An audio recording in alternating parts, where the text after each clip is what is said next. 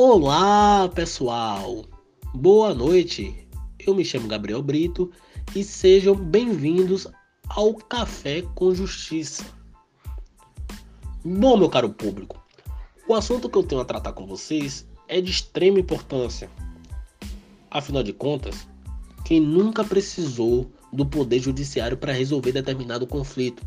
Ou melhor, quem não conhece um colega de trabalho, amigo ou até mesmo familiar que precisou desse acesso e teve experiências ruins. Isso porque não conhece outras maneiras de resolução de conflito e, querendo ou não, nós sabemos que o Poder Judiciário encontra-se saturado. E por conta dessa experiência ruim, por conta do saturamento do Poder Judiciário e por conta da falta de conhecimento, já que as pessoas não conhecem outros meios de resolução de conflito, não conhecem a arbitragem, a conciliação, a mediação, acabam saturando o nosso sistema judiciário e, por fim, com o sentimento de injustiça, já que processos que deveriam ser resolvidos com serenidade não são, não são resolvidos e causam ali aquele desconforto para ambos, tanto para o judiciário, é claro, como também para a parte que despertou ali que precisou do judiciário para resolver determinado conflito. Pois bem, pensando nisso, eu vou trazer aqui as principais vantagens dos meios extrajudiciais de resolução de conflito.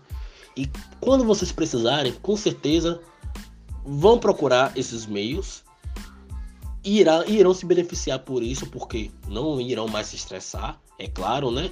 E em consonância a isso, não irão saturar o poder judiciário, todos sairão ganhando. Bom, pega o papel e caneta e vamos lá. A primeira vantagem é mais respeito à vontade, à vontade dos envolvidos. Essa é a primeira vantagem, exatamente. Sem dúvida, em uma mediação, em uma arbitragem ou conciliação, os envolvidos têm mais autonomia. A vontade dos envolvidos prevalece mais ao invés aí se você procurar via judicial, sem dúvida. Segunda vantagem, maior controle sobre o procedimento. É, pessoal, maior controle sobre o procedimento. As partes têm esse controle, já que pode ser pode, pode suspender, né, a o, o momento ali de resolver o conflito através de uma mediação a qualquer momento. Suspende ali e conforme a vontade das partes pode retomar em um outro momento. Isso é muito importante. É claro que em uma audiência ninguém vai chegar ao juiz. Parou aqui, eu não tive um, um imprevisto, não tem como eu resolver isso aqui agora. Um trabalho, enfim, não pode fazer isso, é claro, né?